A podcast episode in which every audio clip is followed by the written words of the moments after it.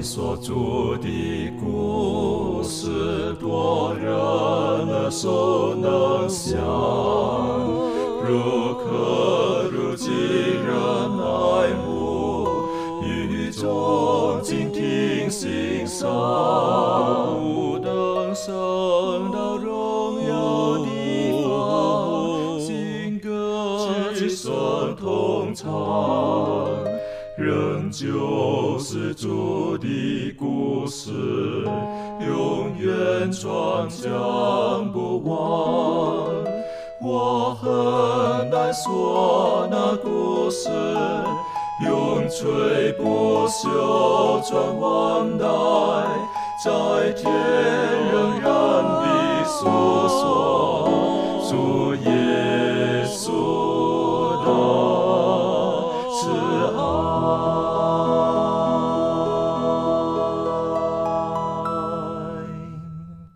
欢迎来到安息学，跟我们一起领受来自天上的福气。呃，我们这一季学习的是与耶稣基督一起同经历过那个试炼。那我们在今天呢，我们特别要看看这个试炼对于我们而言，到底我们从中可以得到哪一些的祝福。在开始之前，我们去低头，我们请加勒为我们做开始的祷告。我们亲爱的天父上帝主啊，孩子们，感谢你，我们能来认识你是我们是非常大的福气，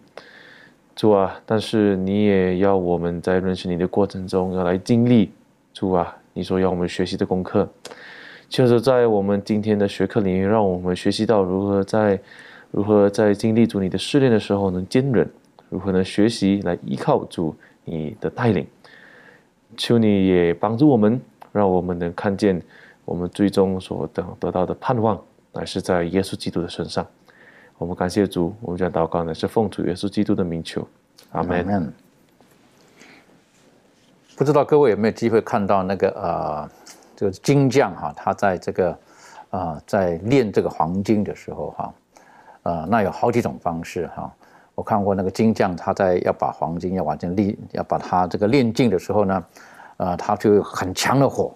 啊，去烧那黄金，让感觉让黄金好像烧起来，实际上不是黄金烧起来，实际上是黄金它里面的渣子被烧掉，黄金本身是不会烧的。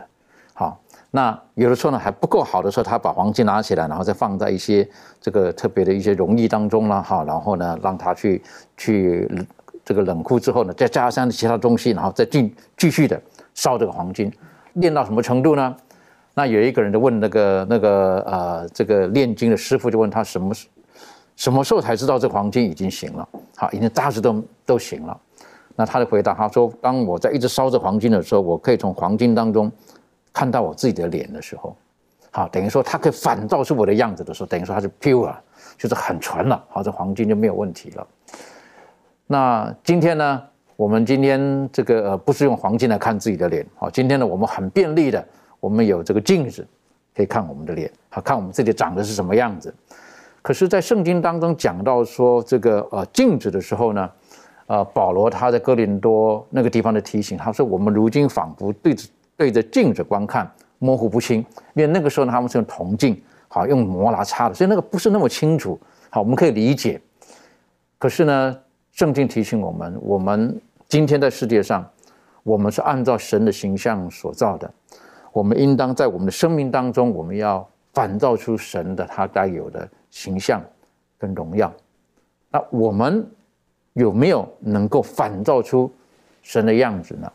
这我是觉得这是我们很需要学习的。因此，我们这一季学习的在生命当中的一些的试炼，呃，一些的熬炼，或者上帝就是希望我们像黄金一样，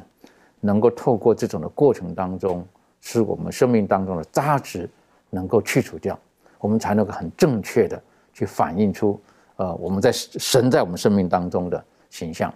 但是呢，为什么会是这个样子呢？因为，呃，人类犯罪之后，我们知道，我们离上帝越来越远。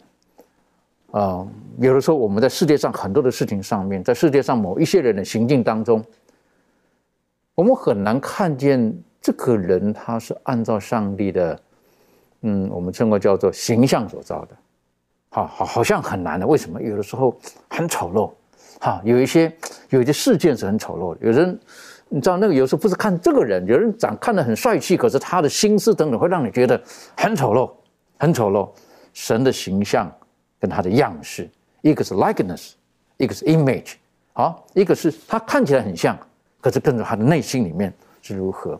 所以，真正到今天来讲，我们晓得，实际上我们人已经离上帝有一段距离了。罗马书也这么提醒我们的。呃，周宇，这方面你可以带我们一起来思考跟学习，谢谢。好的。嗯，我们一起来看一下那个罗马书三章十到第十九节。这里面就讲到了，他说我们现在的人都已经被罪给腐化了。这个经上记着说，呃，没有一没有一人，连一个都没有，没有明白的，没有寻求上帝的，都是偏离正路，一同变为无用无用。没有行善的，连一个也都没有。他们的喉咙是敞开的坟墓，他们的舌头是弄鬼诈的，嘴唇里有毁舌的毒气，满口是咒诅苦毒，咒骂苦毒，杀人流血。他们的脚飞炮，所经过的路便行残，嗯，残害暴虐的事。平安的路，他们未曾知道。他们的眼中不怕上帝。我们晓得上呃律法上的话都是对律法以下的人说了，好塞住个人的口，叫普世的人都伏在上帝的审判之下。在这里面，让我们看到，从亚当犯罪以后，他的后裔不断的继承了他犯罪的一个特性。呃，那么不愿意悔改的人，不愿意借着自己降服在上帝的里面，恢在自己的身上恢复上帝形象的人呢？慢慢变得就是像刚刚的经文所讲的，是没有一人的，连一个也没有。所以说，罪恶给给今天的人类带来呃改变，变得是把将上帝的形象毁坏的，呃，甚至都看不见。在提摩太后书三章一到五节，这里面也说到了，他说那时的人要专顾自己，贪爱钱财，自夸狂傲，棒毒，违背父母，忘恩负义，心不圣洁，无亲情，不结怨，好说谗言，不能自约，性情凶暴，不爱良善，卖主卖友，任意妄为，自高自大，爱厌乐，不爱上帝，有敬虔的外貌，却背了敬虔的实意。当我们看见这些的种种的行为的时候，我们是完全看不出来这是上帝的形象的。当人类创造的时候是有上帝的形象和样式的，但是人人类的罪恶的不断的演变和变化，到了今天我们完全看不出来。所以说这这并不是上帝所要的，因为。上帝创造的时候是用甚好来形容他所创造的一切，所以说上帝是想要恢复我们，使我们回到原本应该有的样式。他希望借着我们，靠着上帝加的力量，加给的力量，也靠着耶稣给我们留下的榜样，也靠着圣灵的感动，在我们内心当中做工，希望我们是可以改变，呃，越来越像耶稣。有上帝创造的那个样式，但是今天却不是这样，所以说这这正是今天这些经文所要告诉我们的。刚刚我们读的经文告诉我们，上帝希望不希望我们做这样不好的事，因为这样没有上帝的样式。所以说，从那些将生命交给圣灵的人身上呢，我们才能看见上帝的计划。今天我们需要。做到这样的人，将自己交托给上帝，让圣灵在我们的内心当中做工，啊，感动我们，让我们学习耶稣。就像罗马书八章二十九节那里说到，说效法他儿子的模样，这是我们今天当做的。当每一个被圣灵感动的人，我相信他都会结出圣灵的果子。在这个呃加拉太书里面讲到说，圣灵的果子所结出的那个九种果子是不被律法所禁止的，说明他们的行为标准是超过律法。我记得有一个呃有一个学者他这样说到，他说，律法或者是当今社会的法律是人类最低的道德底线。如果说你的行为已经比这个道最低的道德底线更低的时候，你就会被律法所禁止的。那么，我们作为一个基督徒，作为一个呃跟随主的人，我们需要被圣灵充满，使我们的生活有一个高标准，越学越像耶稣。因为我们是天国的子民，所以说我们的行为，我们所做的一切，要拥有那个高的标准，甚至是超过呃律法所要求的。我们不要做像圣经上所形容的那样，呃，没有一个艺人。不，越来越不像上帝。的确好。当我们看到这个呃人类的这种的堕落改变，特别刚刚在罗马书当中所所看见的时候，他是说没有艺人，连一个都没有。到底神当初造人的时候，人是什么样子的？好，到底是如何的？那我们可以晓得，当亚当夏娃他们犯罪之后呢，他们发现到自己是赤身露体的。好，等于说有人讲说，因为他们遮蔽他们的荣光已经消失了。摩西他在西乃山的时候，他的山上的时候呢，他就求问耶和华：“我可以看看你的荣耀吗？”哈，看看你的荣耀吗？那那我们不晓得摩西这句话是什么意思，他可能觉得上帝是荣耀的，到底荣耀到什么程度不知道。但神说：“我会会经过让你看到我的背，啊，看不到我的面。可是上帝最大的荣耀到底在哪里？是是金光闪闪吗？”还是说，上帝最大的荣耀是什么？耶和华上帝说：“我经过的时候，我宣告我的名。我的名字是很大的荣耀，我的名字包含了就我的本性品格在这个里面。耶和华是有恩典、有怜悯的上帝。好，实际上他不需要一个名字来形容他，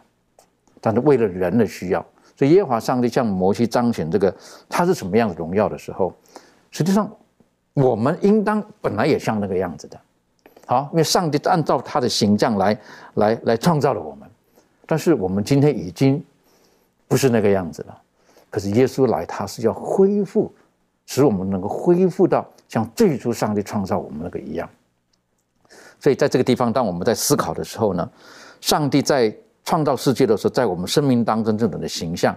我们如何可以在我们的生命当中重新恢复上帝还有耶稣基督的形象？其实。呃，每一个属于上帝的子女，我们都应当在我们的品格上，能够像上帝一样。这方面满足有没有什么可以再补充或分享的？好，嗯，自从这个亚当跟夏娃犯罪之后呢，呃，上帝在人身上的这个形象呢就遭到了破坏。但是上帝他爱我们，他赐下他的独生爱子耶稣基督，为我们嗯的罪呢死在这个石架上。那基督的保险呢，可以洗净、赦免我们的罪。那耶稣呢，他也给我们一个全新的生命，让我们可以因着他而让我们变得完全不一样。那在约伯记的第一章第一节就说，约伯完全正直，敬畏上帝，远离恶事。那当我们敬畏上帝的时候呢，上帝的智慧啊，就会让我们远离一切的恶事，并且能够学习主的刚强正直。我们全都是按照这个上帝的形象所造的，所以呢，在我们的身上呢，是可以显出这个上帝的样子来。因此，在这个圣经的马太福音五章第十六节说：“你们的光也当这样照在人前，叫他们看见你们的好行为，便将荣耀归给你们在天上的父。”那身为基督徒呢，我们啊必定是不能够忘记我们生存在这个宇宙间的这个戏剧当中。那基督呢和撒旦之间的这个大征战呢，随时是在我们的周围展开的。那这场战争呢有不同的形式，它也以不同的这个方法来彰显。虽然说在这当中有许多部分呢它是隐藏的，但是呢我们仍然可以了解啊，身为这个基督的跟随者。我们在这场呃戏剧当中呢，我们仍然是扮演着呃一个角色。那我们可以借由我们呃来活出这个的生命呢，来荣耀基督。如果说我们认识到这个。宇宙的眼睛呢，正聚焦在我们身上的时候呢，那么中心的见证的这个复兴呢，就会使这个使徒们的生活呢，啊为这个特征啊，让所有跟我们有接触的啊这些人呢，都可以看到啊耶稣真理的一个亮光。那这个呢，也是我们啊每一个信徒的一个责任。那啊，上帝呢，他想要啊教会啊成为他智慧的一个活的见证，就好像一个啊康复的病人呢，是医生医术的一个见证一样。因此呢，当教会呢运用啊这个上帝他给所有的教友这些恩赐的时候呢，就最能够有力的来成为啊这一个见证。所以呢，希望我们每一天呢都能够在我们的生活当中来活出这个基督他的好品格。那这样子呢，我们就可以来荣耀我们的天赋上帝。的确好，我觉得这个荣耀不是说在某个特别的场合或做了某些伟大的事情，而是在日常生活上的点点滴滴，我们就可以流露出上帝的品格、上帝的荣耀。那其实讲到这一天的时候，一天的二十四小时当中，有的时候我们到底是彰显了神的荣耀，还是我们所做的事情是仇敌魔鬼在喝彩呢？每当我们做错的时候，我相信恶天使是很高兴的；而当我们做对的时候呢，我相信属于良善的上帝的天使这边呢，就会感觉到欣慰。所以我想请问一下庭轩，其实有善恶之间这种拉锯哈，呃，我们怎么样可以确保自己走在一条正确的道路上面，而不是我们所做的事情呢，反而是仇敌他的喝彩的？这方面你有没有什么可以跟我们分享的？嗯，对，呃，我就想到，呃，保罗曾经有说过，我们的生命，我们这个人生就像是一台戏，然后就在这个善恶的这个拉锯当中，呃，生存着。那有时候在想到这件事情的时候，就发现，哦，原来我的今天的生命好像不只是我一个人的事情，原来是整个宇宙，然后，呃，是善，呃，跟恶的一个，呃，一个一个争斗的一个情况。这样看似好像是一个。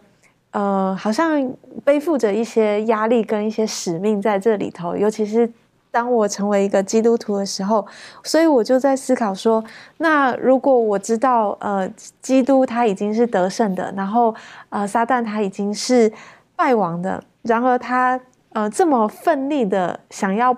呃，甚至是就是。很努力的把我要拖下水的时候，那我岂不要就是也要跟上帝就是奋力一搏来去赢得这场胜利？那有这么多的先祖先贤们已经在前面活给我们看，他们的例子是一个得胜的例子。那我是不是也要追随他们的脚步？但难免我们可能在呃这个这个生活当中，一定有碰到阻碍困难的时候。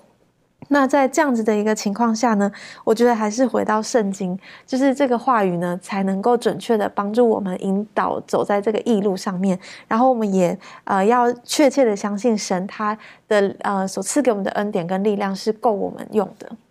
的确哈，你刚刚特别提到的，有的时候信心怎么样子可以是比较稳固呢？有的时候其实属灵的东西有许多是我们看不到的、摸不到的。哈，与人相处的时候，可能我们看见的是丑陋的部分。但是唯有我们回到上帝的话语当中的时候，我们可以得到很多的应许。我们要深深的相信，这是上帝他为了爱我们，将他自己的本性品格向我们启示出来的。有这本圣经，圣经告诉我们，若不是上帝他愿意将他自己显露，我们对他是一无所知。所以他透过圣经告诉我们，他是怎么样子的爱我们。从创造这个世界开始，哪怕人类堕落之后，他的选民软弱的，他还是在在的爱着他们，带领着他们。那今天呢？我们看不到过去很多的历史，可是我们的圣经当中，我们可以得到依靠，得到帮助。所以，的确在这个时代当中，有的时候，呃，我们称为现在称为叫做有很很多东西，是我们称为不一定是看不见的，而变成是叫做所谓的，呃，叫做 AR、VR，哈，是不是这种的虚拟的这种东西，有的时候会影响到我们到底不知道是真是假。以至于有的时候，连我们的信心都会受到了一些的影响，到底是真是假？特别，呃，我们看不到神，好，他到底存不存在？好，这个我我我们要怎么去面对这我们看不到的一个神？好，人家讲，哎，现在好还可以模拟过去的人，哈，然后用那个虚拟的形象，那神是这样子的吗？神需要这个样子吗？在今天来讲，我们看不见的时候。那我们的信心其实是非常重要的，而圣经告诉我们，本于信以至于信，而耶稣也告诉我们，叫一切信他的，不至灭亡，反得永生。约伯就是个很明显的例子，当他生命当中碰见很多苦难的时候，他似乎好像没有办法肉眼看见上帝的时候，他是如何留给我们一些的榜样，或留给我们哪一些学习的课程？这方面加勒有没有什么可以跟我们补充的？是。这一个，我们来看一下约伯记二十三章第一到十节。这经上说，约伯回答说：“如今我的哀告还算为浅逆，我的责罚比我的哀恨还重。我愿我能知道在哪里能寻可以寻见上帝，能到他的台前，我就在他面前将我的案件陈明，满口辩白。我必知道他回答我的言语，明白他向我所说的话。”他岂用大能与我争辩吗？必不这样，他必理会我。在他那里，正直人可以与他辩论，这样我必永远脱离那审判我的。只是我前行，他不在那里；往后退，也不能见他。他在左边行事，我却不能看见；在右边隐藏，我也不能见他。然而他知道我所行的路，他试炼我之后，我必如金晶。在整个约伯记里面，其实我们常常就是对这一个呃约伯跟他的朋友的一个概念，就是说约伯一直尝试要证明自己是对的，然后他的三个因为其实四个朋友，到最后出现的第四个朋友就是一直在攻，呃到后面就一直在攻击他，讲说你你不对，你不对，你不对，所以是这样的一种施压。那当然，约伯的故事里面呢，他他怎么样呢？我们知道，我们身为读圣经的人呢，我们从这个角度看，我们知道发生了什么事。我们知道说，撒旦在挑战上帝，说：“哎，你看你的仆人，因为你保护他，所以呢，他信你。”上帝说：“好啊，你做你的事情吧，我允许你。”所以约但约伯不知道这背后正在发生着这些事情。那在这样的情况下，他失去了所有一切，他的家人。他的房子，甚至是连他的妻子，在前面第一、第二章那里的时候，还说什么？你还干嘛还信这个上帝？你去死算了。但是约伯在那里的时候怎么回答？他说：“这个啊，是给给予的是上帝，那夺走的也是他。”那在这样的情况下呢，我们就来了很多来回来回，来到第二十三章的时候，约伯在这里开始出现一点点，哦，似似乎是有一点点抱怨的现象。他他在这里说：“都我我我做了什么事情？说我看不见上帝，上帝你在哪里？我想我可以，我想带我的案子到你的前面来。说上帝，你能能不能听我这里在我这里的这一个呃我的论点？到底我做错了什么？特别在第七节的时候，第六第七节，他说启他启用大能与我争辩吗？必不这样，他必理会我。在他那里正直的人可以与他辩论，这样我必永远脱离那审判我的。”其实我觉得，在我们在一些一个试炼里面的时候，啊，其实我们自己跟上帝的这一个关系，还有我们所站在哪一边的这一个啊问题呢，其实是蛮重要的。今天如果我知道说，哎，我一我在一生中我都一直忠心的跟随着上帝，那在这时候试炼临到的时候，我知道，我已经做了我该做的。所以呢，这时候呢，这个也许是上帝要继续的给我的一个考验。但是，当你可能在过去的时候，可能跟上帝也许走的不是很近，或者甚至是我们有亏欠上帝的时候，当这些试炼临到的时候，这些罪恶感会压得非常的重，而因而这样的话呢，很反而更容易导致说有软弱的出现。但是约伯在这里一直不断的坚持讲说：“上帝啊，我我都是你忠心的仆人。”那你是否能听一听我？但这里约伯也不是说见得他很很很骄傲，因为如果看这一个十五十六节的话，约伯说：“所以我在他面前惊慌，我思念这事，更便惧怕他。上帝使我上胆，全能者使我惊慌。”这约伯仍然在上帝的面前，他保持着一种敬畏的心。他说：“主啊，我要跟你见面，但是我还是知道我的地位在哪里。但是呢，但是约伯说了这么多，他还是没有见到上帝。”上帝在这时候并没有显现他自己。那我们在试炼的时候，我们没有见到上帝，我们不知道上帝在想什么，我们也不知道前面的路会怎么样结束。你想一下，约伯这时候失去了一切，对他来说，这真的真的就是好比死了算了。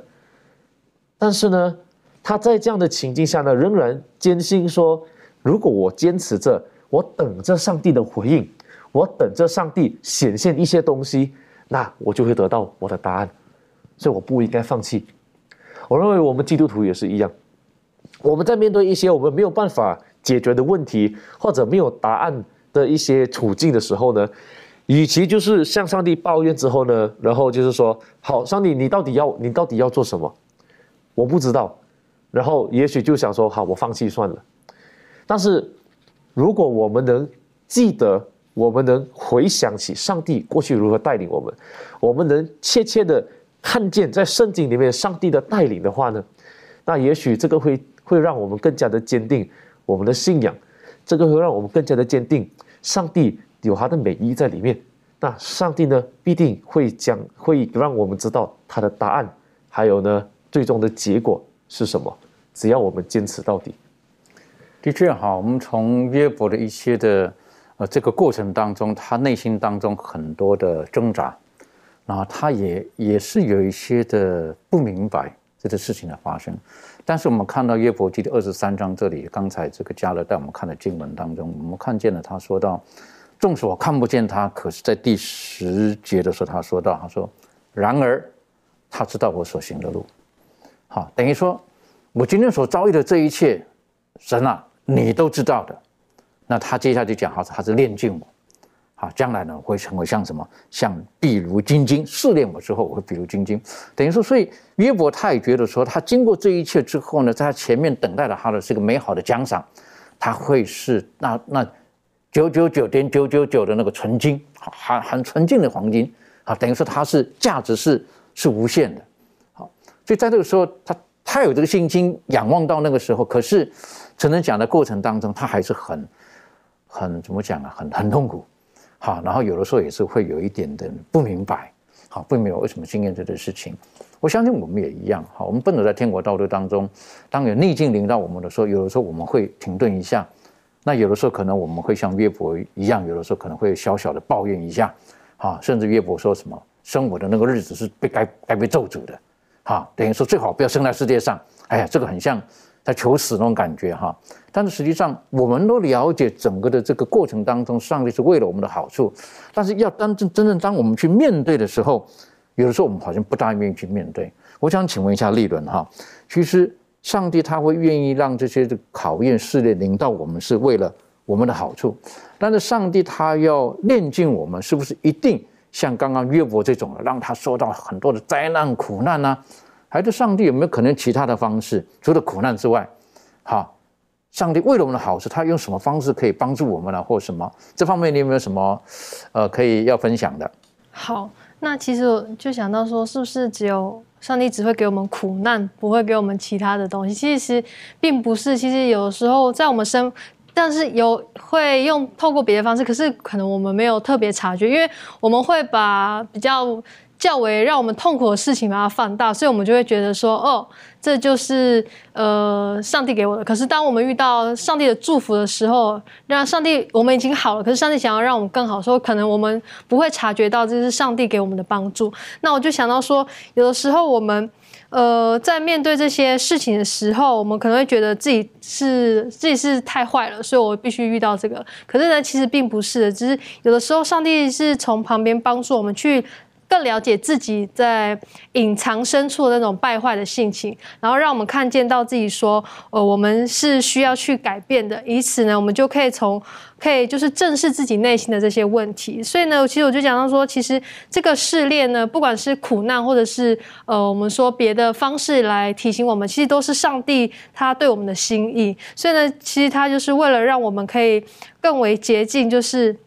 呃，让我们去除我们心里跟上帝不合的东西的时候，就会让我们就会在旁边，就是帮助我们说，借着呃我们真实的去顺服他，去爱他的这些等等这些行为呢，然后我们就可以成为一个蒙他祝福的人。所以我就想着说，呃，在这个期间呢，我想我们必须要借着更多的祷告，然后我们有一颗寻求更为渴望真理的这个心，然后把上帝带到我们的生命里头，然后去取代那些不合。不合上帝心意的东西，这样我想，我们心里的败坏跟隐藏的罪就会逐渐的得到洁净。的确了哈，这个我们的品格哈，我们的内心当中如何可以去净化？呃，当然我们过去所所学习的，好像都是碰到的苦难，然后用火来，然后去炼净啊等等的。但是其实撒旦他的方式是我们俗话讲说叫做威胁利诱，哈。苦难缩短了人与神的距离。当人碰见苦难的时候，很容易就向神寻求帮助。可是有的时候，神会让我们过得很顺利，可能也是撒旦的祝福。可在过程当中，我们的本性显露出来，原来我们可能是很大的问题。好，我们是很大的问题，因为我们在安逸当中，我们忘了感恩，忘了向神献上感恩。其实我见过不少的这个呃所谓的呃奔走天路的基督徒。在逆境当中的时候，他们会来神的面前的。可是当他们的工作越来越顺利的时候，他就比较容易向上帝请假。我我看了不少的是这样子的。但苦难的时候，他会愿来到神的面前。可是当有顺境的时候，当然越来越平顺的时候呢，反而开始不知不觉抱怨开始多了。哈，然后慢慢慢慢有的时候就要寻求。这个这个自己内心当中想要寻求的，所以上帝他用各种的方式，实际上就是为了希望我们本质、我们的品格，像他的那种的 likeness 我们可以有一点点的呃反照出他的形象。那耶稣基督在世界上的时候呢，圣经以赛亚书形容耶稣基督他是无家性美容。好，所以有的时候我们不能单单用外貌去看一个看一个人，看一个基督徒，而更重要的是看他的内心。然后呢，在耶稣基督他在马太福音二十五章的时候呢，啊，他就有说过了这个两个比喻，啊，一个呢是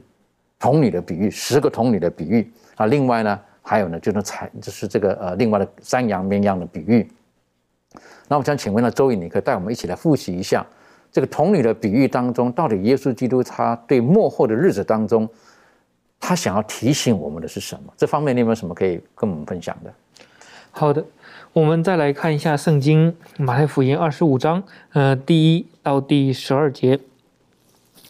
那时，天国好比十个童女拿着灯出去迎接新郎，其中有五个是愚拙的，五个是聪明的。愚拙的拿着灯，却不预备油；聪明的拿着灯，又预备油在器皿里。新郎迟延的时候，他们都打盹睡着了。半夜有人喊他说：“新郎来了，你们出来迎接他。”那些童女就都起来收拾灯。愚拙的对聪明的说：“请分一点油给我们，因为我们的灯要灭了。”聪明的回答说：“恐怕不够你我用的，不如你自己去到卖油的地方那里去买吧。”他们去买的时候，新郎到了，那预备好的同他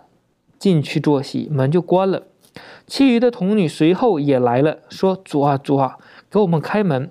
他却回答说：“我实在告诉你们，我不认识你们。”在这里面，让我们看到了。耶稣说：“天国就好比这个十个童女拿灯去迎接新郎，所以说这个十个童女他们的工作呢，需要做的呢就是提着灯去迎接新郎。但是这个新郎来的时候呢，明显是有迟延了，没有按照原定的计划那个时间来。我们也不晓得这个新郎到底为什么迟宴，但是不论新郎迟宴了多久，那么这些童女他们所需要做的就是提着灯。”去迎接新郎，去为他照路也好，或者是去呃为了预备这个亮光，让这个灯可以发光出来，使大家都可以看到路。不论怎么样，这个是他们的工作。但是当迟宴的时候，就发现了有五个聪明的，他的油而是预备的很充足，还是可以继续用。但是愚拙的呢，他没有预备足够的油。当新郎迟宴的时候，这个油就不够了。所以说，在这里面就让我们看到了这个油其实也是非常重要的。撒加利亚曾经在他他的那个所写的书里面告诉我们，这个油象征的是圣灵。也说，这十个童女，她们每个人都有提着灯，灯也象征着这个上帝的话。我们通过诗篇这个一百一十九篇一百零五节可以看到，这个灯象征的是上帝的话。那么这个油呢，象征着圣灵。说每一个人都可以拥有上帝的话。但是，想要让这个上帝的话发挥出它的作用，或者说发出亮光来，需要有油的滋润，也说就是这个圣灵的工作。所以说，这个灯通过这个油的家里面，它才能发出光来，这个光才能照亮路，才能预备好这个道路。我们每个人都是在等候耶稣再来的人。我们也是在他再来之前，就像童女一样，是预备他再来。我们需要将上帝的话用圣灵的滋润行出来，高高擎起这样的一个真理。但是这要怎么样去做呢？就是通过圣灵。当圣灵在我们的内心当中去工作的时候，我们就会结出圣灵的果子。我们只有这样的，就像刚刚我们那个满足姐呃读的经文里面讲的，我们要有那个好行为，可以叫别人看见。便引领他们归向了基督，并且认识和预备耶稣的再来。所以说，在这里面，我们最重要的工作就是要在耶稣再来之前呢，是预备道路的。因为我们每一个人都是那个童女，需要呃提着灯，预备油迎接他的再来。所以说，在这里面，我这就是我们需要当做的一个工作，在这个。怀圣母在这个《基督比喻实训》里面有这样的一段话，他说：“凡等候新郎来临的人，应当对世人说：看呐，你们的上帝，恩典的最后的光芒，就是要传给世界的恩典最后的信息，是关于上帝慈爱品德的启示。上帝的儿女应当彰显他的荣耀。他们要在自己的生活和品格上显明上帝的恩典在他们身上的成就。我们每个人都要彰彰显上帝的荣耀，这是我们作为上帝儿女的一个特权，也是一个上作为上帝儿女的一个特质。所以说，我们需要这样的去荣耀上帝，并且在自己的生活上、品格上显明上帝恩典的作用，以及他的对耶稣借着他的救赎在我们身上所成就的一切。的确啊，所以那个灯代表说让人可以看见的。我们今天让人看见了我们是什么啊？还是人家根本看不到我们？像这个这个愚拙的童年，后来呢灯就熄掉了，要熄掉了，没有油在里面。那油呢？我们也晓得，刚才提醒我们，油代表的是上帝的圣灵。那圣灵跟我们在我们里面，跟我们的能够反照出神的荣耀，那品格有什么密切的关系呢？我个人的属灵的体会是，呃，当我们的生命当中如果有圣灵来到的时候，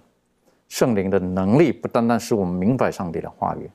更有能力让我们可以愿意行在上帝的话语当中。如果没有这个能力可以行在上帝的话语当中的时候呢，我们的品格自然就会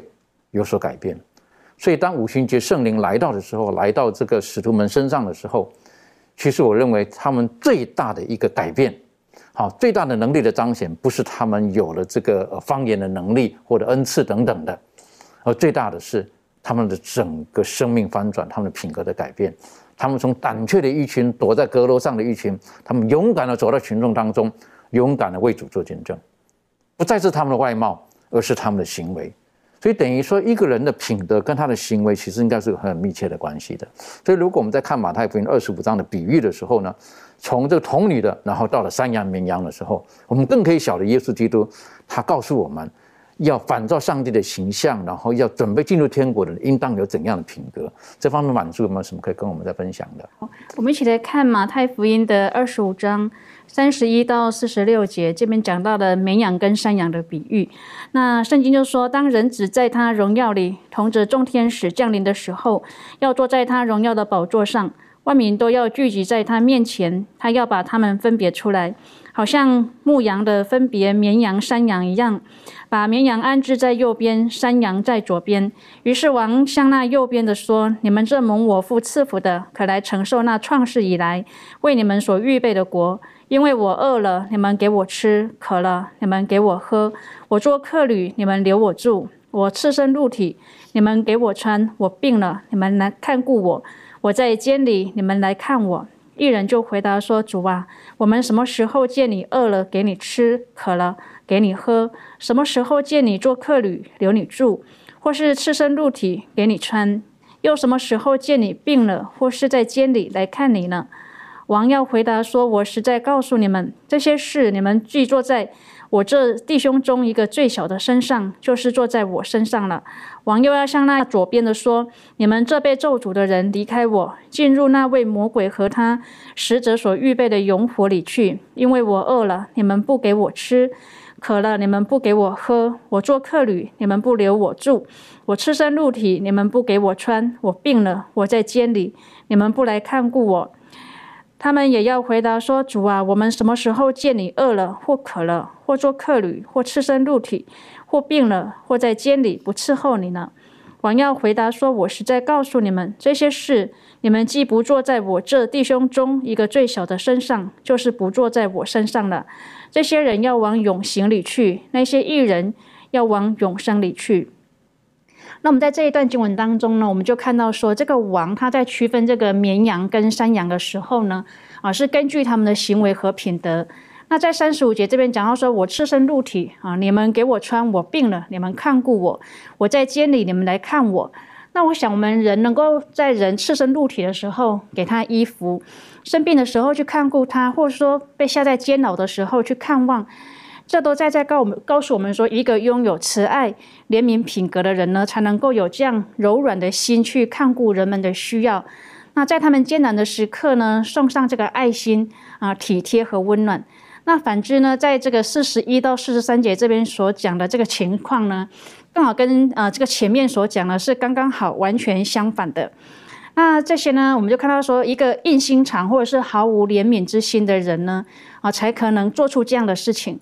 虽然说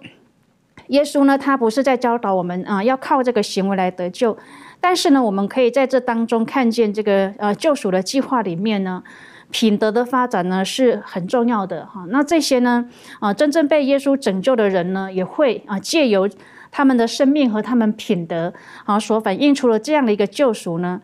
那这样也提醒我们说，这样的呃作为呢，啊，这个主跟我们讲的这个事情呢是很重要的。那也希望说我们能够谨记这样的一个提醒，这样一个教导，那使我们呢能够在这个救恩上呢有份。就这样哈，在你刚刚看的这个故事当中呢，我是觉得山羊、绵羊呢，呃，或者这两等人呢，哈，呃，他们都有共同的回答，就是什么时候我看到你饿了、渴了等等，两个都有回答这个问题。好，等于说他们的拒绝或者他们要这么行为做的时候。他们是很自然流露的，他们不是经过思考的、盘算的，他们看见很自然流露的。可是有的人看见很自然，心就闭塞了，好，因为他觉得不关我的事。那个是什么？那个就是圣经当中所提醒我们的，那是反照上帝的形象、他的样式、他的品格。所以有人说到，是一个人的品格，就是当他一个人在暗室独处的时候，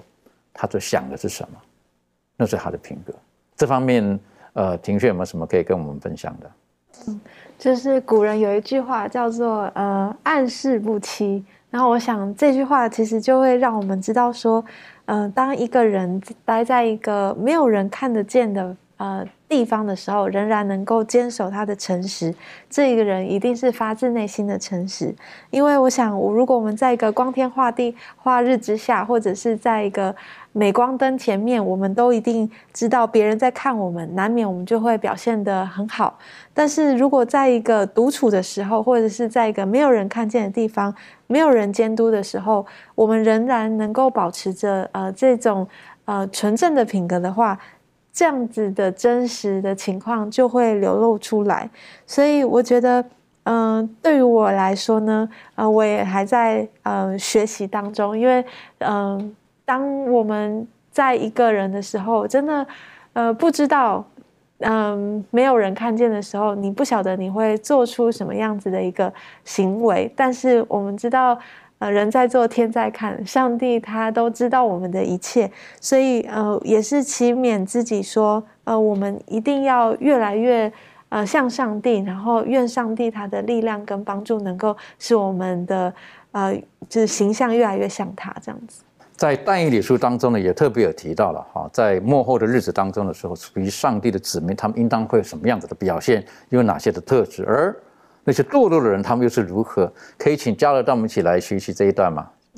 是在但以理书十二章的时候，这里他其实讲到的，基本上就说到这个一千两百六十日的这个预言。那这一千两百六十日的预言呢，就是在指着就是这个五三八年到一七九八年的这一个这一个黑暗时期。那在这黑暗时期很有趣，在但以理书十二章这里告诉我们说，在这样的这一种熬炼下呢，会有分出来。一人还有恶人，所以在这样的情况下的时候呢，就把就一是一种大大筛动的感觉，然后当上帝真正的真正的站在上帝那一边的人呢，就会就会啊越来越清楚自己的立场，而软弱的甚至是与上帝作对的，也在同时也会把自己立场搞得非常清楚。那在。在经文里面，这里说他们是他们虽然是清洁、清清净、洁白的，仍然被熬炼。其实这一个真的就是那一个时代，真的是形容那个时代的人，他们已经是自始忠心的人，就是圣经里面形容的，已经是已经是完全准备好的人，但他们仍然被撒旦这样逼迫。如果有一有一本书，有一本书历史书，它是。记载了这一些殉道者，这个这一个死亡的这个呃故事，非常残忍，非常非常残忍。如果你看完那本书的话，他们已经对上帝那么的忠心了，但仍然在这里说他们要被熬炼。而在末后的时候呢，在末日的时候，我们也要经历一样的东西。所以，也就是为什么我们现在就要开始准备了，就是我们现在我们已经知道未来会发生事情的人呢，我们就应该开始准备。要面对这一个试炼的时期，如果你是一个认真想要通过考试的人，你不会等到考试的前一天才来准备。我强调在认真这个字，认真想要你要得得得到这个好分数的学生呢，一定会在很早以前呢就已经在准备了。而我们也应该是如此。我们既然知道会有这样的一个大艰难的一个时期，这样的一个大逼迫的时期，那上那我就更应该接受，更应该祷告上帝来洁净我们，来试炼我们，来火炼我们。这样的话呢，等到我们到那个时期的时候，我们才能站立得稳。的确很重要了哈，在战役里书这里特别提到的这一群人当中，特别的有两种人，一种人是异人或恶人。可是他异人呢，他还特别形容这群异人呢，他们是有智慧的一群人，所以他们可以发光，他们能够明白领到他们生命当中的一切的困境苦难是如何，他们有智慧能够去分辨。而愚昧的人呢，他们只没有办法去分辨。那什么样子是智慧的人呢？圣经告诉我们，敬畏耶和华的智慧的开端，认识至圣者便是聪明。这方面，呃，利润还有没有什么可以跟我们分享的？是，那那刚刚就讲到智慧人嘛，那智慧人就是那些就是认识上帝话语、明白真理的人。那其实，在刚刚呃呃加勒弟兄其实他也有讲到很很多就是呃这方面的呃过程。那其实我就想到呃在这个我们讲到练静的话，其实我们就想到说呃除了是在练静过程当中会这个善恶的这个。会更加显明这个善跟恶之间的这个身份。那在在这个当中呢，其实呃，我就想到这个练静还有一个很重要的，就是这个练静的过程呢，是一直一直不断，一直不断，一直到末日继续，然后直到耶稣基督再来的这个一个过程。所以这其实也提醒我们，就是。练静不是只是当下我们面对这个事情就是一个捷径的一个呃过程，可是这其实是练静是一直到一直到最后的时候会这样继续的。那其实就是也告诉我们说，即使我们因此我们在这个末日的这个日子当中呢，尽管我们呃身处在这个大艰难的时刻，但是呢，其实。这里也给我们一个很大的安慰跟鼓励，就是说，属于基督的人，呃，我们虽然会遭受逼迫，但是呢，如果我们能够为主屹立不摇的话，我们在呃上帝呃就是坚信上帝他大他的大能的话，那上帝也会必为这些这一群人来施展他的大能，然后在幕后的时候呢，他就会向他们所有的他的仇敌显现，然后向他们展现他的这个他是万神之神万主之主。对，所以刚刚你特别提醒我们哈，在这过程当中，我们要要坚持到底，好，不是只有眼前，可能我们要一直下去，直到直到成功的时候。那是什么时候呢？每一个人时间表可能不一样，好，每一个人时间呢不时间表不一样的。但愿神帮助我们能够一直坚持到我们能够见到主的那一刻，或者是当我们的生命能够安安全的交在主的手中的那一刻。呃，其实当我们在塑造我们自己。品格的时候，或者让神来帮助我们品格的时候，呃，品格的练境啊等等，呃，个人很重要，群体也很重要。啊，当我们人比人会气死人，但如果说在人群当中，我们能够彼此相辅相持相持的话，有的时候反而那种效果是更大的。在保罗他也特别提醒我们，在这一点，好，在这个以弗手书也教导我们这方面，是不是可以请周宇带我们一起来学习？好的，我们一起来看《以弗手书》的第四章十一到第十六节，这里面就告诉了我们，呃，上帝对这个群体的一个指示。第十一节这里面有提到，他说，呃，他所赐的有使徒，有先知，有传福音的，有。牧师和教师，也说上帝给赐给人类圣灵的同时，他也赐了这个这样的一个属灵的恩赐。所以说，当每一个人有不同属灵恩赐的时候呢，他为的就是要成全信徒，并且各尽其职。呃，第十二节最后的一部分讲到了建立基督的身体，他希望我们每一个人都能成为基督的一个身体。呃，并且呢，呃，这里说到在真道上同归于一。然后，呃，并且长大成人，满有基督长成的身量。所以说，在这里面让我们看到了，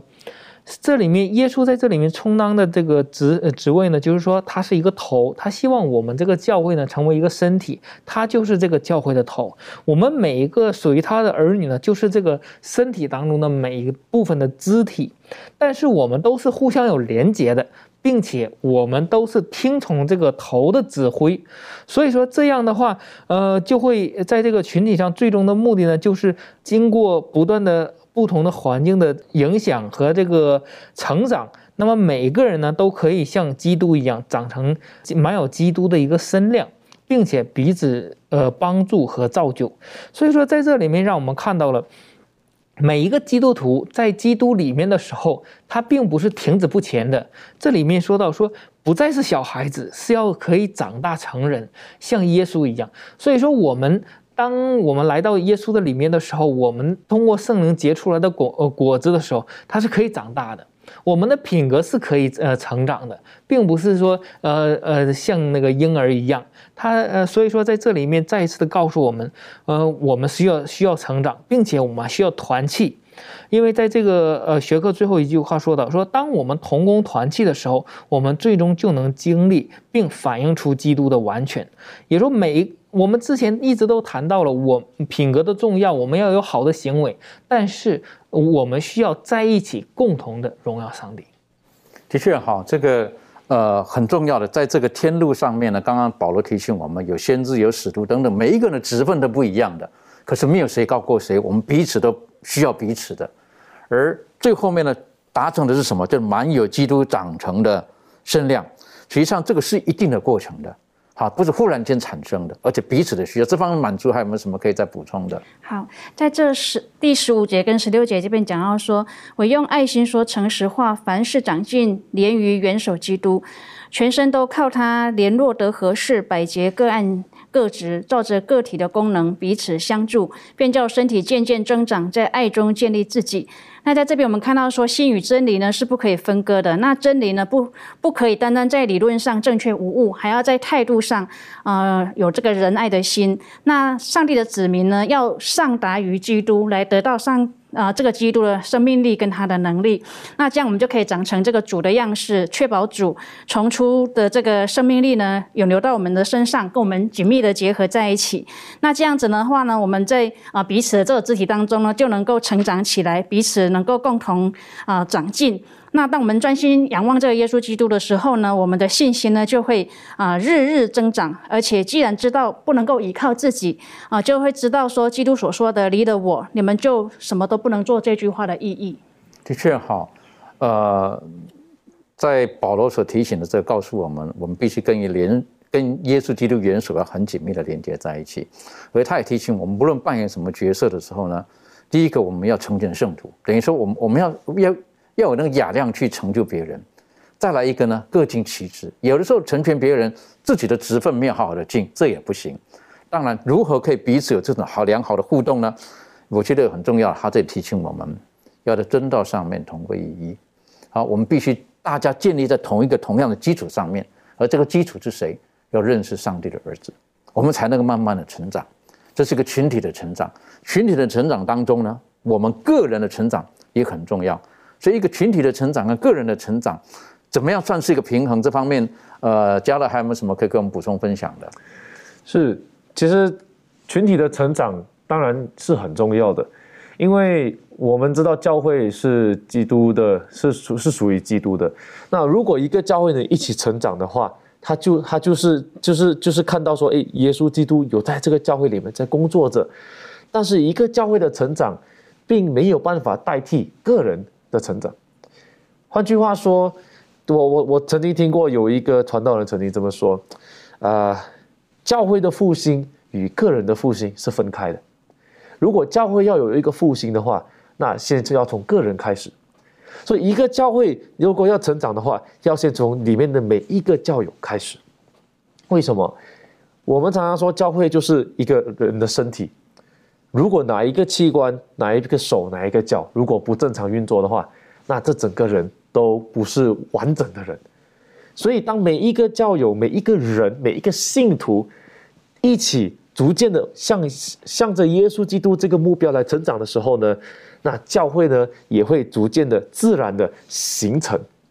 教会的功能也在这里就开始完，这完整的功能也能从这个情况下呢完全的被反映出来。而借着这样呢，我们才能完整的来荣耀上帝的名，而且，上帝就是借着教会的这样的行为，来让宇宙来证明给宇宙看到说，看这个就是我所栽培的这一群人，他们做到了。那这个就是我相信个人跟教会成长之间的这个差异。我想这个没有个人的奋心，教会就很难奋心。好，我们个人一定先要有一个复兴，然后呢，我们才可以在教会当中扮演好自己该扮演的角色，然后使这个教会呢也可以受到影响。同样的温度当中呢，一起的成长。所以，当我们从今天的学习当中的时候呢，我们我们可以可以学习到，呃，保罗提醒我们，我们经过了某一些的苦难，或经过了某些的试炼，实际上是上帝他希望在我们生命当中，可以可以变得更完美。然后呢？这个约伯也提醒我们，实际上那是一个我们上帝看我们的价值是十分宝贝的，像金晶一样的，所以他才会如此的熬炼我。他希望我们成也看重自己是一个有价值的。而耶稣基督也提醒我们，就是我们的价值实际上不单单是外在的，更重要是我们内心当中的很自然的流露。所以我们看见人有需要的时候，我们很自然的会去愿意帮助。那个不是刻意的，或者说去盘算的，那个就是什么所谓的品格。在这个里面，所以因此呢，保罗他也提醒我们在幕后的日子当中，在教上帝的家、上帝的教会里面，我们彼此需要，我们不可能一个人他可以落单的，我们不愿有任何一个人落单，我们彼此的需要，彼此的扶持，然后呢，彼此的造就，彼此的呃提醒，彼此的成长，最终的目标是我们能够长成像有耶稣基督的身量。这个耶稣基督的身量呢，是群体的。也是我们个人的，愿上帝帮助我们，让我们在幕后的日子当中，我们可以像但以里提醒我们的，我们是有智慧的人，我们能够分辨这一切，我们能够发光，我们能够走在神要我们所走的道路上面。我们一起低头，我们就祷告。天父，很谢谢您今天我们的学习当中帮助我们，让我们在幕后的日子。我们看见有各种的不明白的事情，甚至是苦难临到我们生命当中的时候，让我们知道我们在神的眼中的价值，就是那金金，就是那最完美的黄金，是无价的。所以耶稣基督来到世界上是为了拯救我们，帮助我们，让我们知道，只要我们愿意走在神的道路当中，纵使我们堕落了很久，我们还可以回到神你最初造我们的样式，让你的荣耀。重新在我们的生命当中得以彰显，父上帝啊，帮助我们，无论是我们个人，或是在地上你所眷顾的教会，我们都能够走在你的正道上面，我们都能够同心的、正确的认识耶稣基督，使耶稣基督圣灵活在我们的心里面，来到我们生命当中，使我们从里至外，我们能够有彻底的改变，让我们所流露出的品格。那是耶稣基督在我们里面活现出来的，很自然的流露出来，帮助我们，让我们在幕后的日子不是做愚昧的人，让我们做聪明的人，使我们能够分辨善恶，分辨何为正道，何为正路，我们可以行在其间。谢谢主的爱我们，祷告是奉靠耶稣基督的名求，阿门。